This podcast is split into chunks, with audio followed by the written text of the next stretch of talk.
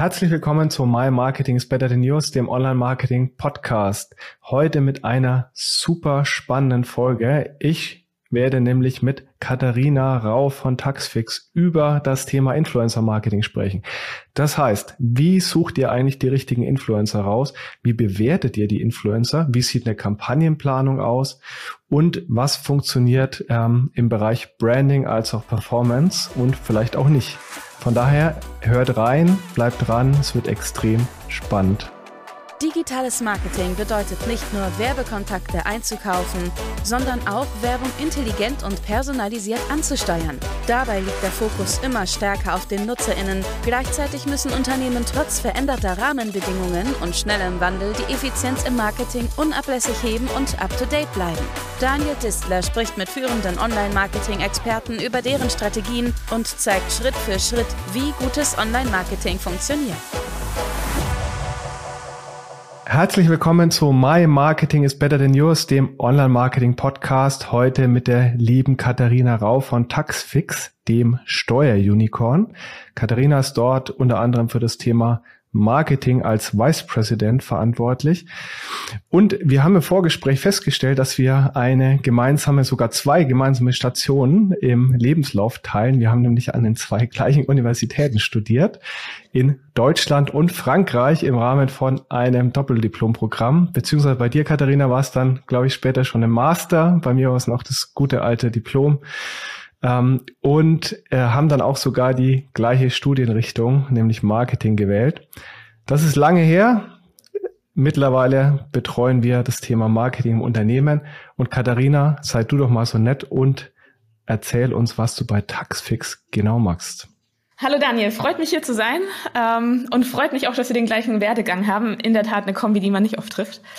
Ähm, ja, was mache ich bei Taxfix? Ähm, ich bin Vice President Marketing und betreue die Bereiche Paid Acquisition, CRM, Content Marketing und Marketing Technology. Das ist ja jede Menge. Äh, in anderen Unternehmen teilweise getrennt. Also zumindest Thema Marketing Technology ist ja auch nicht immer in der gleichen Hand, aber ganz spannend, dass du alles aus einer Hand betreust. Vielleicht kannst du noch mal ein bisschen drauf eingehen, warum ihr so aufgestellt seid, wie ihr aufgestellt seid.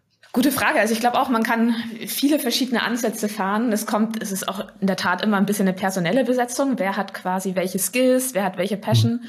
ähm, und wer hat Kapazitäten? Das ist auch ein Thema natürlich immer. Äh, insbesondere der Bereich Paid Acquisition und Marketing Technology gehören für mich schon zusammen, weil am Ende des Tages das eine nicht ohne das andere kann. Man kann es auch über gute Strukturen und Prozesse lösen. Also ich glaube nicht, dass es unbedingt ja. in einem Bereich sitzen muss. Aber ja. am Ende des Tages müssen die zwei Bereiche Hand in Hand arbeiten. Deswegen, weil du vorhin auf den Bereich Marketing Technology eingegangen bist. Ähm, wir hatten es zuvor ja, in einem anderen Bereich, aber für uns funktioniert das so gut. Okay, super spannend. Das Thema Paid Acquisition, wie definiert ihr das? Also ist das ähm, klassisch Performance Marketing oder auch das Thema Branding und äh, gegebenenfalls Mitfunnel, sofern ihr ein Mitfunnel bespielt in der Definition? Bei uns äh, heißt es tatsächlich alles, was Paid ist. Also das heißt, mhm. Performance mhm. und Brand äh, ist dann ein. Die Bereiche haben unterschiedliche Zielsetzungen. Das heißt, wir steuern das Budget unterschiedlich aus nach unterschiedlichen Zielen. Allerdings ähm, machen wir den Split nicht auf Kanalebene. Also viele haben ja dann beispielsweise TV ist ein Branding-Kanal und ja, Display ja, genau. ist ein genau. Performance-Kanal. Und da fängt es dann schon an, was ist Display wirklich? Ist es Performance? Ist es Brand? Ähm, auch das Thema Influencer, über das wir später noch ein bisschen mehr sprechen wollen, ist auch die Frage, was ist es? Ist es Brand? Ist es Performance? Ja. Es kann definitiv beides. Ähm, und wenn mehrere Leute im gleichen Kanal rumfischen, das ist immer ein bisschen schwierig. Deswegen ist bei uns alles unter einem Dach. Allerdings steuern wir die Budgets und nach verschiedenen Zielen aus. Okay, das heißt, die Leute im Team sind dann auch also zwar unter einem Dach bei dir, aber sozusagen dann trotzdem nach unterschiedlichen Zielen aufgestellt? Oder gibt es dann beispielsweise einen Display Manager, der sowohl Branding Display als auch Performance Display ownt? Genau. Also die eine Person kann zwei verschiedene Bereiche mhm. da ownen. Okay, das ist wirklich super spannend und auch sinnvoll tatsächlich, weil also ich kenne es aus den meisten anderen Unternehmen, auch bei bei uns jetzt bei Telefonica, ähm, das sind die Bereiche getrennt, was natürlich dann immer mit sich bringt, dass die Schnittstellen bestmöglich miteinander sprechen müssen, um halt ähm, dann auch irgendwo abgestimmte Aktivitäten zu fahren. Aber ähm, das ist sehr spannend, dass ihr das unter einem Dach quasi wirklich alles einheitlich vereint.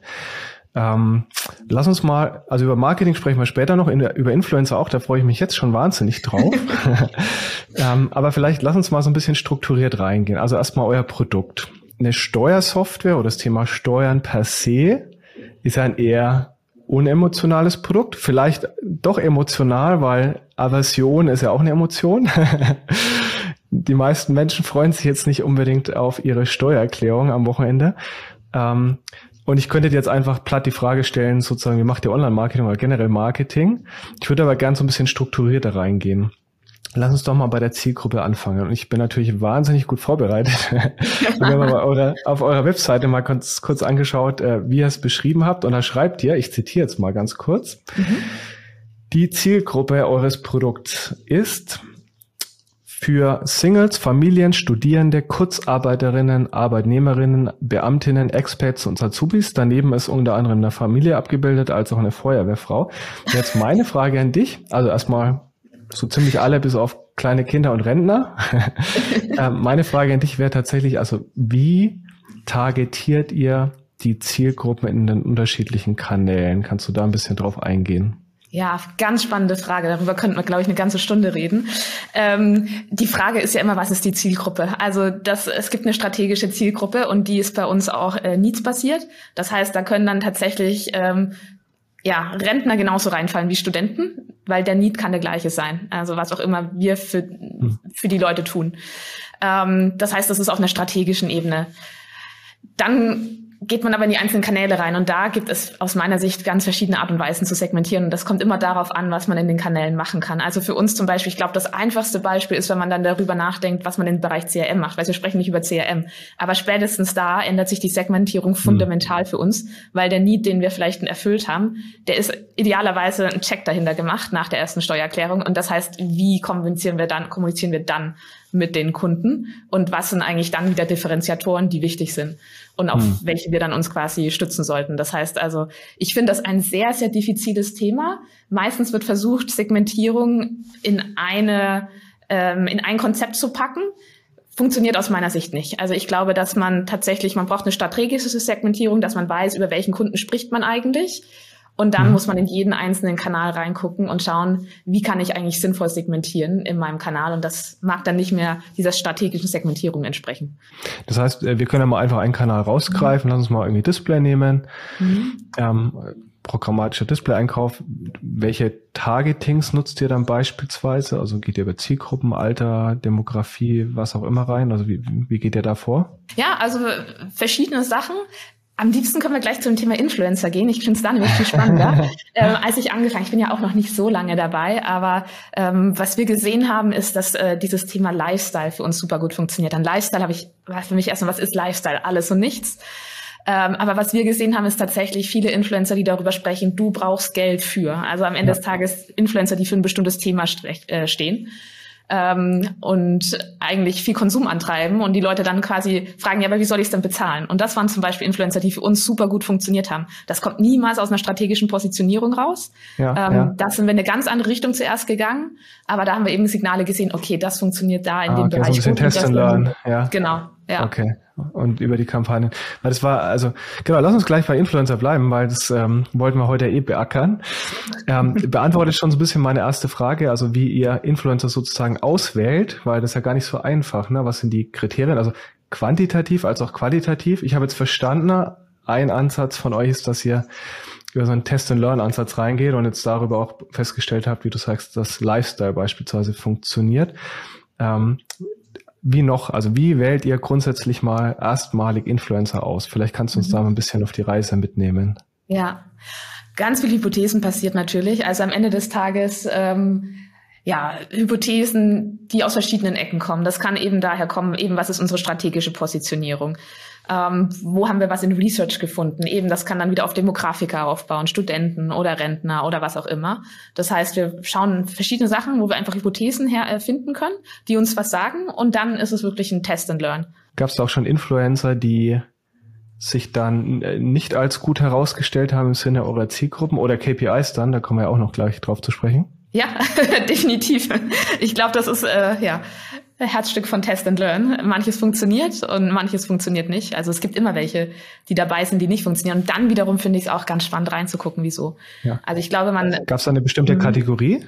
Also jetzt mal, ohne jetzt äh, auf spezifische Influencer einzugehen, aber eine spezifische ja. Kategorie, wo du sagst, so, na, hm, funktioniert vielleicht nicht so gut für das Thema Steuern? Ja, also interessanterweise ähm, hätte ich mir mehr erwartet. Das ist ja auch immer die Frage, was funktioniert und was nicht. Ne? Das ist ja immer eine Erwartungshaltung. Ja, ja. Ähm, bei uns tatsächlich, ich hatte am Anfang sehr viel mehr auf den Bereich Finanzen gebaut, dass das quasi für uns ein Thema ist, äh, wo wir relevante Zielgruppen finden. Und das funktioniert schon auch, aber man muss das sehr selektiv reingehen. Also da war ich am Anfang überrascht, dass unser Core-Thema da eigentlich gar nicht so zieht, sondern mhm. ähm, dass wir da weniger die Kunden finden, die wir eigentlich dann auch wirklich konvertieren können. Ja, okay. Das heißt also, ähm, du sprichst jetzt schon ganz konkret eine KPI auch an. Ja, wie steuert mhm. ihr die Influencer dann? Also tatsächlich auf Conversions, auf Traffic, qualifizierten Traffic oder habt ihr auch Branding-Influencer im klassischen Sinne? Ähm, ja. Wie geht ihr da vor? Ist ja auch nochmal super spannend, wie man das Thema überhaupt aufzieht und steuert. Ich glaube, es braucht beides. Also je nachdem auch, was man an Budget natürlich hat. Hat man kleine Budgets, dann fährt man mehr auf der Performance-Seite. Und ähm, ja, den heiligen Gral muss ich auch sagen, äh, den suchen wir da auch noch. Am Ende des Tages arbeiten wir da auch viel mit, mit äh, Voucher-basierten Tracking. Ah, okay. Mhm. Ähm, ja, und was auch immer auf der Ebene funktioniert, ist für uns gut. Also da würden wir dann auch sagen, wenn auch ein Influencer, der vielleicht auch gut im Branding-Fall ist, wenn die Leute schon auf der Performance-Seite äh, funktionieren, dann machen wir da einen Haken hinter. Ja. Dann gibt's aber natürlich auch Sachen, die wir aus einer strategischen Komponente erreichen wollen, wo dann das Branding reinkommt, sei es äh, Thema Positionierung als Experten etc., mhm. Glaubwürdigkeit, Trust. Ähm, und da, klar, sucht man sich dann andere Influencer, die vielleicht äh, ein bestimmtes Image schon haben und dann weniger auf einer mhm. Performance-Seite aber auch dafür braucht man ja irgendeine KPI, ne, um zu bewerten, also abseits von Positionierung.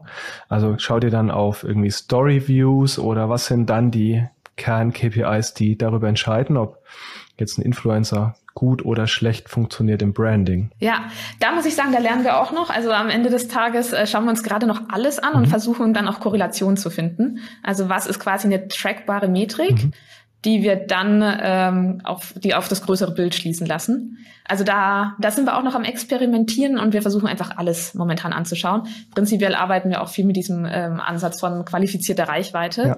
also quasi ein Quality Score und dann wie viel Reichweite ähm, konnten wir generieren im Brandbereich. Okay, also klassische ja. View-Metrik dann in dem Fall. Mhm. Mhm. Okay. Und ähm, habt ihr da irgendwelche Learnings, ob sozusagen eher die kleineren, mittleren oder großen Influencer für euch dann irgendwie gut funktionieren? Weil da geht's ja auch sehr schnell um Budgets und äh, to be honest, äh, ich habe auch schon mal kurz darüber nachgedacht, den Job zu wechseln, Influencer zu werden, als ich die gesehen habe, was wir unseren Influencern da auszahlen. Aber äh, gerade bei den Großen muss man ja sehr vorsichtig in Anführungszeichen sein, weil man natürlich auch wahnsinnig viel Budget schnell verbraten kann, das dann gegebenenfalls nicht funktioniert. Ähm, wie geht ihr denn da vor in der Auswahl ähm, bei der Größe der Influencer. Ja, spannend. Und deswegen ist es auch einer meiner Lieblingsthemen. Ähm, so viele Überraschungen immer wieder dabei. Und am meisten freut es mich, wenn es dann wirklich kleine Influencer sind, wo man einfach einen riesengroßen Fit gefunden hat. Und ich meine, was ist der große Unterschied von Influencer-Marketing und dem klassischen Online-Marketing? Es, es sind am Ende des Tages Menschen, ja. ähm, die quasi äh, ja ihre Zielgruppe dafür nutzen, eine bestimmte Message zu, rüberzubringen. Und was, also was ich wirklich gelernt habe für mich ist, am Ende des Tages muss der Influencer wirklich von dem Produkt und der Firma überzeugt sein und da all in gehen. Ansonsten äh, kann man den größten Influencer ja. buchen und wenn das irgendwie eine Story ist, wo man sagt, äh, irgendwie mal kurz erwähnt und äh, hat man aber gemerkt, ja.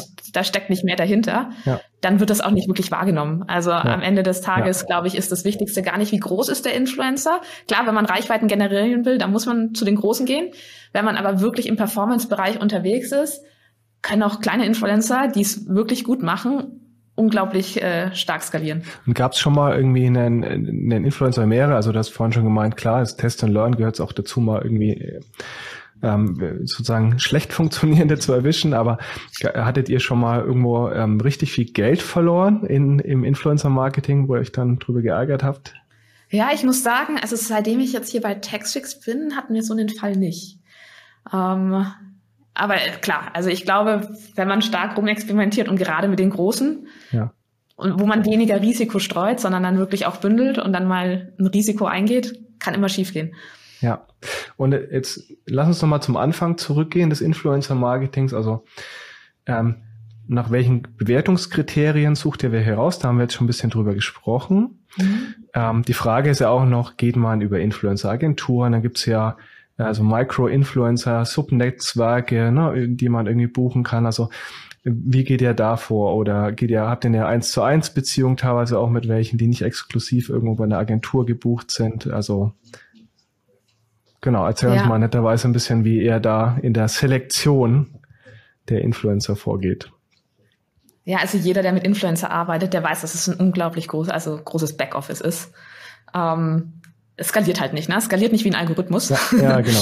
ähm, deswegen, wir haben da schon Unterstützung, auch deshalb, weil unser Geschäft sehr saisonal ist. Das heißt, wenn wir dann der High Season sind, dann sind wir einfach ja ein Vielfaches gegenüber in Low Season unterwegs. Das heißt, äh, wir holen uns dann tatsächlich auch extern von einer ähm, mhm von einer Agentur, mit der wir schon lange zusammenarbeiten, in den Momenten dann auch Unterstützung. Mhm. Ja, aber generell würde ich sagen. Ähm, also Unterstützung heißt dann, dass die ganz konkret auch die Influencer mitbringen, die bei der Agentur unter Vertrag stehen. Oder was meinst du mit Unterstützung? Ja, das sind Zwischenmänner. Das sind eigentlich mhm. eher quasi, ähm, ja, wie sagt man denn? Also Agenturen, die vermitteln, ja, aber jetzt nicht tatsächlich welche unter Vertrag haben, sondern die neutral sind. Okay. Mhm. Genau. Genau, und die unterstützen uns da. Prinzipiell würde ich aber immer sagen, wenn man strategische Partnerschaften hat, weiß, dass manche Influencer gut funktionieren, würde ich sagen, dass die idealerweise immer in-house gemanagt werden ja. sollten, weil diese persönliche Beziehung ja, aufzubauen, Beziehung, ja, mhm. ja, finde ich dann wichtig. Also für das Testing, glaube ich, kann das gut funktionieren. Ähm, aber wenn man dann sagt, okay, man möchte auch eine längere Kooperation eingehen, mhm. dann würde ich das immer in-house managen. Ja, auch unter Effizienzgesichtspunkt, ne? weil also ja, was, was ich kenne jetzt von den Kooperationen, die wir teilweise haben, da gibt es dann noch zwei Vermittler dazwischen, also irgendwie ein Netzwerk, über das dann auch getrackt wird und dann gibt es noch eine, eine vermittelnde Agentur, ne, so wie du es gerade auch beschrieben hast. Und jeder nimmt sich noch mal ein Stück vom Kuchen weg. Also ein bisschen wie im, im Display-Bereich, wo du einen Euro ausgibst im, im Programmatic Funnel und unten bleiben dann noch irgendwie sieben Cent übrig. Gibt's ja so wahnsinnig geniale Schaubilder so ein bisschen ist es ja auch ehrlicherweise im Influencer-Marketing so, weil es halt wahnsinnig viele Akteure gibt, die versuchen auch sich ein Stück vom Kuchen zu nehmen. Ja, ja, und da kommt es eben auch. Ja. Das heißt, es optimiert ja dann auch über, über eine 1 zu 1 Beziehung? Ja, also ich denke eben gerade für das Testing ist es äh, sehr sinnvoll. Aber dann, wenn was skaliert, wie du sagst, dann kommt auch die Frage, ja, wie vergütet man dann hm. quasi die Hilfe, die man hat, ne? Macht man dann irgendwie erfolgsbasiert? Das äh, ist dann ein guter Anreiz, um auch wirklich, äh, ja. ja gute Kooperation zu schließen. Ähm, am Ende des Tages bleibt dann aber vielleicht wenig übrig. Ähm, das, ja, das heißt, was man in-house managen kann, da reduziert man dann diese Komplexität schon. Aber ich finde, zum Testen ist es immer hilfreich. Das heißt, habt ihr tatsächlich Influencer, die erfolgsbasiert vergütet werden? Nicht Influencer, sondern quasi äh, die Agentur, die dann die Influencer für uns managt okay. und raussucht. Die werden äh, teilweise erfolgsvergütet. Okay, aber der Influencer selbst nicht. Haben wir auch schon gemacht. Äh, ja. ja, aber ist schwierig. Ja, ja, genau, ist auch meine Erfahrung. Also das wäre eigentlich der, der heilige Grad noch so ein bisschen im, also aus einer reinen Performance-Marketing-Perspektive zumindest, mhm. äh, aus meiner Sicht, dass man wirklich auch Kooperationspartner, Influencer findet, die bereit sind, auch mit ins Risiko zu gehen. Natürlich auch dann den Uplift und Upside mitnehmen können, wenn es richtig gut funktioniert. Ne? Muss man dann auch sehen. Am Ende des Tages kann es ja auch nach oben extrem gut skalieren. Da ist meine Erfahrung auch, dass es sehr schwierig ist, entsprechende Partner oder Influencer zu finden, weil die halt in der Regel ähm, eine konkrete Vorstellung von dem haben, was sie verlangen für eine definierte Gegenleistung und halt nicht irgendwie auf Provisionsbasis oder sowas ja. ähm, vergütet werden wollen. Ja, okay, ist auch deine. Das ist, das ist wirklich spannend. Ähm, Nochmal zu, also wir haben jetzt ein bisschen über Auswahl ähm, der Influencer gesprochen. Nochmal zum Thema Optimierung, weil am Ende des Tages mhm. ist ja auch immer die Frage, okay, wo routet man den Traffic hin? Du hattest ja auch schon das Thema Gutscheincodes genannt oder Rabattcodes. Ähm, aus meiner Erfahrung macht es sehr viel Sinn, das Thema Influencer nochmal grundsätzlich anders zu handhaben als andere Paid-Traffic-Kanäle. Warum? Erstens mal aus Tracking-Gesichtspunkten. Auf der anderen Seite ähm, haben wir festgestellt bei Telefonica, dass es ähm, dass wir einen sehr großen Uplift erzielen konnten ne, über dedizierte Influencer Landing Pages. Das heißt, mhm. personalisierte Landing Pages, die auch gar nicht auf der O2 Online stattfinden, sondern auf einem dedizierten White Label Shop, wo der Influencer auch nochmal in der Header-Grafik auftaucht, ne, irgendwie dann, ähm, hallo, hier ist Influencer XYZ. Ähm, übrigens, äh, hier gibt's auch den Gutscheincode, der in der, in der Instagram Story beispielsweise beworben wurde. Ähm, und damit auch teilweise flexibler sind im Umgang und in den Mechaniken, also zum Beispiel Cashback-Mechaniken oder ähm, Gutscheincode-Mechaniken nutzen können. Wie routet ihr den Traffic? Also das ist ja die, ja. so die Kernfrage, die ich, auf die ich gerade hinaus Das finde ich furchtbar spannend, dass das äh, bei euch funktioniert hat. Bei uns hat das nämlich gar nicht gut funktioniert. Ähm, also okay. wir haben festgestellt, äh, deswegen sind wir auch immer noch bei den beliebten und unbeliebten Vouchern, ähm, weil wir festgestellt haben, dass alles, was wir auf Klickebene ähm, mhm. nachvollziehen können, bei uns tatsächlich underperformed hat. Also wir haben aus unserer Perspektive das Userverhalten nicht richtig abbilden können. Und äh, ja, also bei uns hatten da relativ wenig Klicks stattgefunden. Aber es ist spannend, dass das bei euch funktioniert. Aber das heißt, also wo, wo, wo routet ihr dann Traffic hin? Das entscheidet der Influencer tatsächlich. Okay. Also er, schau, er sucht sich selbst Landingpages raus? Ähm, ja, oder halt, äh, wir arbeiten ja primär mit unserer App. Also das heißt, tatsächlich äh, werden die Leute dann in der Regel auch in den App Store geschickt. Ah, okay. Genau. Okay, das ist spannend. Okay. Ja. Das heißt also, ähm, die Metrik wäre dann in dem Sinne auch ein Cost per Install oder Download Exakt. oder auf was optimiert ihr dann primär? Ja, Install ist das, äh, was wir da als erstes quasi uns anschauen. Aber wie gesagt, also es hat bei uns immer mhm. relativ äh, wenig Insights geliefert. Ich habe mal auf eure, ihr habt ja auch eine Stellenausschreibung zum Thema Influencer Marketing ja, wir suchen. ja, die, genau, ihr sucht, also falls jemand der Zuhörer, Zuhörerinnen da draußen gerade Interesse bekommen hat, auch gerne bewerben. Ich habe mir die mal rausgegriffen, mhm. um mal noch so ein bisschen durchs Thema zu gehen. Und zwar schreibt ihr beispielsweise, Own Campaign Planning, Budgeting and Target Achievement for your channel. Falls auch ihr eine oder mehrere Stellen ausgeschrieben habt, aber euch schwer tut, passende Kandidaten oder Kandidatinnen zu finden, habt ihr übrigens die Möglichkeit, meine Podcast-Reichweite und die damit verbundene Audience im Rahmen eines Sponsorings zu nutzen, um eure Stellen zu promoten. Und im Gegensatz zu platten Stellenausschreibungen in Textform viel besser zu beschreiben, welches Profil ihr wirklich sucht und warum euer Unternehmen und insbesondere die Stelle so spannend sind. Meldet euch einfach hierzu direkt bei mir. Campaign Planning ist jetzt auch wieder ein Punkt. Also ein bisschen haben wir es schon angerissen. Aber wie sieht denn dann konkret ein Kampagnenplan aus? Also in welchem Zyklus findet der statt? Ähm, da sind ja dann die Influencer drin. Welche Plattformen bespielen die Influencer? Die sind ja teilweise nicht nur auf irgendwie Instagram aktiv, sondern auch auf TikTok und oder YouTube etc. You name it. Ähm, kannst du uns mal ein bisschen Einblick geben, wie ein Campaign Planning bei euch aussieht? Ja, Danke. Ich habe mich schon die ganze Zeit gefragt, äh, wir haben noch nicht darüber gesprochen, was sind denn eigentlich Influencer?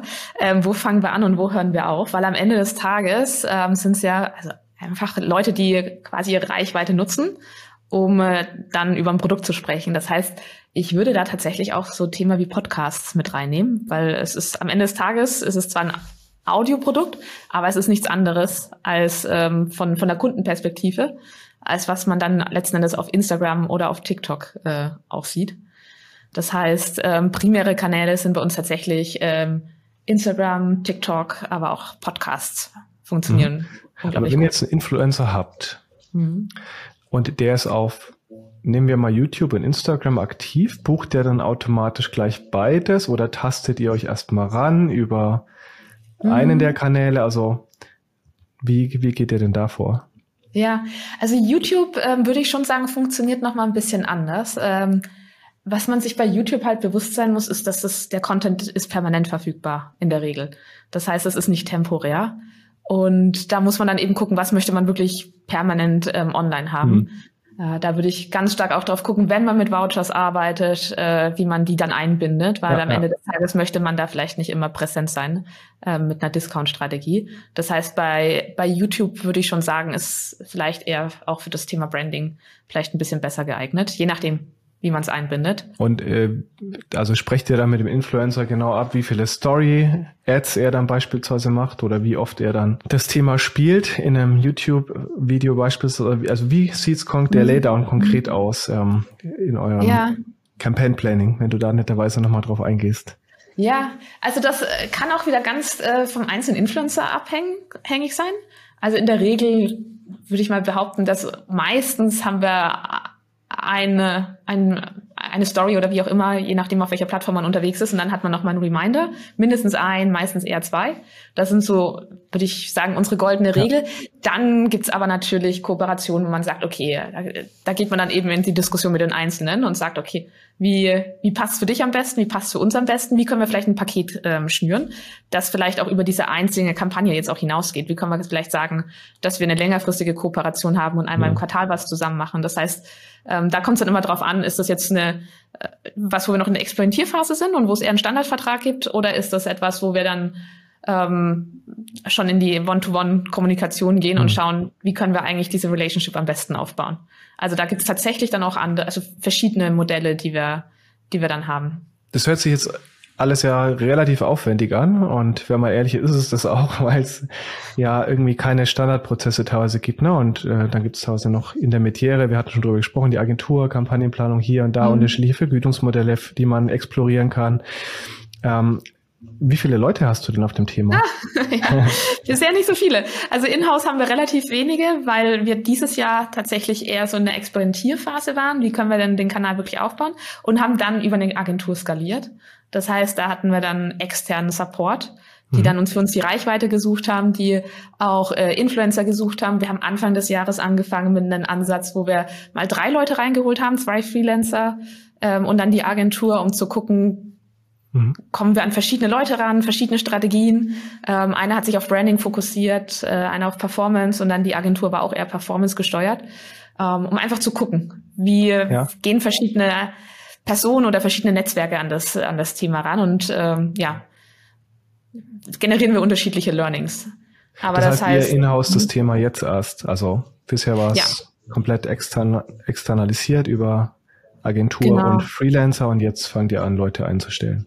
Genau, das, äh, da sind wir gerade dabei zu Themen wie ähm, Briefings. Also das haben wir schon immer ja. in-house gemacht, um sicherzustellen, dass wir da was den Influencern geben, was auch wirklich aus unserer Sicht auch Sinn macht. Und also Learnings ja. da waren auch auf jeden Fall Freiraum lassen. Also ich glaube, ganz viele ja.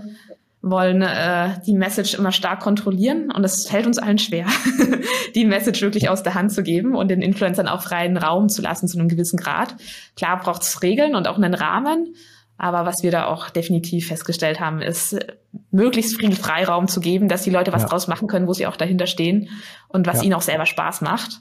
Genau, das ist ja kanalinhärent, ne? Also es geht ja um authentische Darstellung und nicht um genau. einen Display-Banner, der immer gleich aussieht letztendlich und den man dann durchoptimiert hat, sondern wie du sagst, ähm, der Influencer ähm, als solches. Aber also das Thema Inhousing finde ich in dem Kontext super spannend, weil, also ich bin ohnehin super großer Freund von Inhousing, ähm, habe auch diverse Themen jetzt schon gehoused, ähm, Paid Search, Social.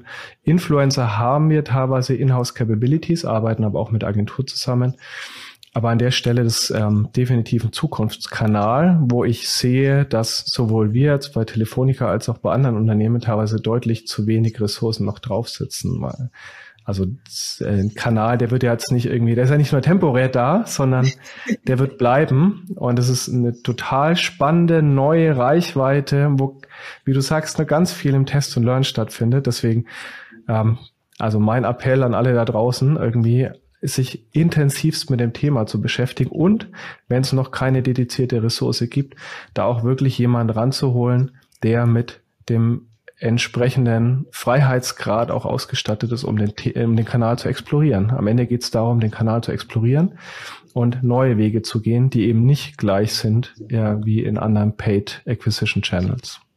Ja, ja, ich finde, deswegen finde ich diesen Kanal auch unglaublich spannend, ähm, weil es eben Menschen sind, mit denen man zusammenarbeitet. Und das kann man halt nicht skalieren wie ja, ein Google-Algorithmus. Ähm, ja. Und das ist klar, wenn man das gewohnt ist, dass man so und so viel Umsatz mit so und so vielen Leuten generieren kann, das funktioniert im Influencer-Bereich vielleicht ein bisschen weniger, weil eben viel Backoffice ist, viel People-Management, aber die Learnings, die man auch im, quasi generiert, in, wenn man das in-house macht, also wenn man wirklich sagt, man will den Kanal strategisch aufbauen, die finde ich unglaublich spannend und unglaublich wertvoll, kann man dann auch super in andere Bereiche feeden. Also ich ja. glaube, es lohnt sich. Ja, absolut. Gibt es weitere Tipps oder auch Fails, die du den Zuhörern da draußen noch gerne mitgeben würdest zum Thema, Thema Influencer Marketing? Ähm, ja, also immer anschauen, was hat funktioniert und was nicht und niemals aufhören, warum zu fragen. Also ich glaube, den größten Fehler, den man machen kann, ist das Thema outzusourcen und ja. dann am Ende des Tages nur zu gucken, wie viel Umsatz haben wir generiert. Ähm, weil man unglaublich viel lernt. Also jeder ist gewohnt, mittlerweile mit Audiences und so weiter zu arbeiten und versuchen darüber zu verstehen, was funktioniert oder nicht. Aber die Informationen, die man auf so ein Level kriegt, sind ja sehr, sehr limitiert. Man weiß eine bestimmte Audience, die eine Plattform so und so definiert hat. Man weiß gar nicht genau, wie die eigentlich definiert ist, sondern man kriegt so ein paar Schlagwörter und äh, hat dann eine Vorstellung. Aber mhm. wenn man sich quasi im Bereich Influencer das mal anguckt, okay, was macht diese Person eigentlich wirklich, die erfolgreich ist versus nicht? In welchem Umfeld ist die aktiv? Wie sieht die Followerschaft aus? Man hat da einfach unglaublich viele Insights. Deswegen, ähm, selbst wenn man outsourced, sich immer damit beschäftigen, was funktioniert und was nicht und immer warum fragen. Ähm, da kann man unglaublich viel raus, rausnehmen. Kombiniert ihr das Thema auch schon mit mit Paid, also Paid Social, mhm. weil also beispielsweise bei Instagram gibt es ja die Möglichkeit, auch Influencer Reichweite zu nutzen und äh, da quasi nochmal in die Followerschaft der Influencer Paid Advertising nach Freigabe natürlich dann entsprechend zu spielen. Nutzt ihr das schon? Ja, wir haben es getestet und ich warte noch auf die Auswertung. Also ich kann dir noch nicht sagen, ob es funktioniert hat oder nicht. Für uns ist gerade die High Season ähm, vergangen, ähm, vor ein paar Tagen. Das heißt, ich warte noch auf die Retro. Ich bin super gespannt. Man kann da ja vieles machen. Also einmal die ja. Reichweiten nutzen, genau. wo man dann ähm, eben gucken muss, dass man das, wenn man schon die Verträge aussetzt, dass man da schon ein Auge drauf ja. hat, dass das auch wirklich inkludiert ist. Anderes Thema ist natürlich auch ähm, ähm, die, die, die Ads dann quasi in, in Paid-Formaten zu spielen. Also was auch immer gut funktioniert hat, das dann äh, in, äh, ja, in den sozialen Netzwerken dann zu nutzen. Und äh, das hat, da haben wir auch sehr unterschiedliche Erfahrungen gemacht. Ich weiß, manche Unternehmen haben da unglaublich gute Erfahrungen gemacht, weil es mhm. eben, wenn es gute Ads sind, dann auch sehr mhm. authentisch ist. Und wenn die Leute vielleicht auch noch einen gewissen Bekanntheitsgrad haben, dann unterstützt das natürlich auch noch. Aber da glaube ich auch, da muss man gut verstehen, was für einen funktioniert und was nicht und was die Kriterien sind. Aber auch super spannendes Thema, würde ich sagen. Ja, und da kommen die Themen ja letztendlich auch so ein bisschen zusammen, ne? Also klassische mhm. Paid Performance oder Paid Advertising und Influencer Marketing, wenn man die dann kombiniert spielen kann, was ja auch sehr, sehr, sehr, sehr spannend ist. Katharina, ich würde mich gern noch stundenlang mit dir zum Thema Influencer Marketing unterhalten und wir hätten auch noch andere Kapitel zum Thema Measurement ähm, und Inkrementalität etc. Da hatten wir auch schon mal kurz im Vorgespräch drüber gesprochen. Schreit nach einer Wiederholung. Vielleicht schaffen wir es ja in der äh, naheliegenden Zukunft nochmal. Ich bedanke mich erstmal sehr herzlich bei dir für das Gespräch bis hierher. Habe aber noch zwei Fragen an dich, die ich allen Gästen äh, des Podcasts stelle. Und zwar Frage Nummer eins. Welche Person oder auch Berühmtheit aus der Branche würdest du gern mal persönlich treffen? Oder hättest du auch mal gern in der Vergangenheit persönlich getroffen? Gute Frage. Auch gerne international. Ja. Also muss jetzt nicht deutsch sein, auch gerne international. Du sagst auch Vergangenheit. Vielleicht hast du auch jemand, genau. also als erster fällt mir der Albert Einstein ein. Weiß nicht, ob der jetzt als Branchenexperte äh, ähm, gilt. Ähm, aber warum? Warum Albert Einstein? Äh, Wissenschaftler und Philosoph. Und ich glaube, das sind zwei Qualitäten, die zusammenkommen müssen. Niemals aufhören, warum zu fragen, ähm, Grenzen nicht akzeptieren und einfach mit einem guten Verstand rangehen, analytischen Verstand, was funktioniert, was nicht und immer weiter experimentieren. Deshalb Albert Einstein. Bin ich aber ein bisschen spät dran. Äh, minimal spät, aber ist auf jeden Fall eine sehr, sehr schöne Antwort und auch wie du es begründet hast. Zweite Frage, welches Online-Marketing-Startup, das vielleicht auch jetzt gar kein Startup mehr ist, hättest du denn gerne selbst gegründet? Auch eine gute Frage. Und ich glaube, man merkt, dass in mir auch ein ganz leises Analystenherz schlägt. Ähm, ich würde Absolut. da Google nennen. Und zwar aus dem Grund, weil die so unglaublich viel wissen. Ähm, ja, spannend. Die haben unglaublich viel Informationen über Leute. Ähm, ja, das treibt mich an. Also Google, kein Startup mehr. okay, nicht mehr ganz. Leicht dem Startup da ist ja nicht wachsen. Vielen, vielen Dank, Katharina. War ein extrem spannendes Gespräch. Ich hoffe, ihr da draußen fandet es auch spannend. Äh, wenn ja, dann lasst gerne ein Abo da und bewertet auch den Kanal bei Spotify, Apple iTunes oder auch anderen Plattformen positiv. Ähm, und damit sind wir am Ende des Podcasts. Vielen Dank, Katharina, nochmal an dich. Danke, Daniel. Hat mich gefreut. Macht's gut. Ciao.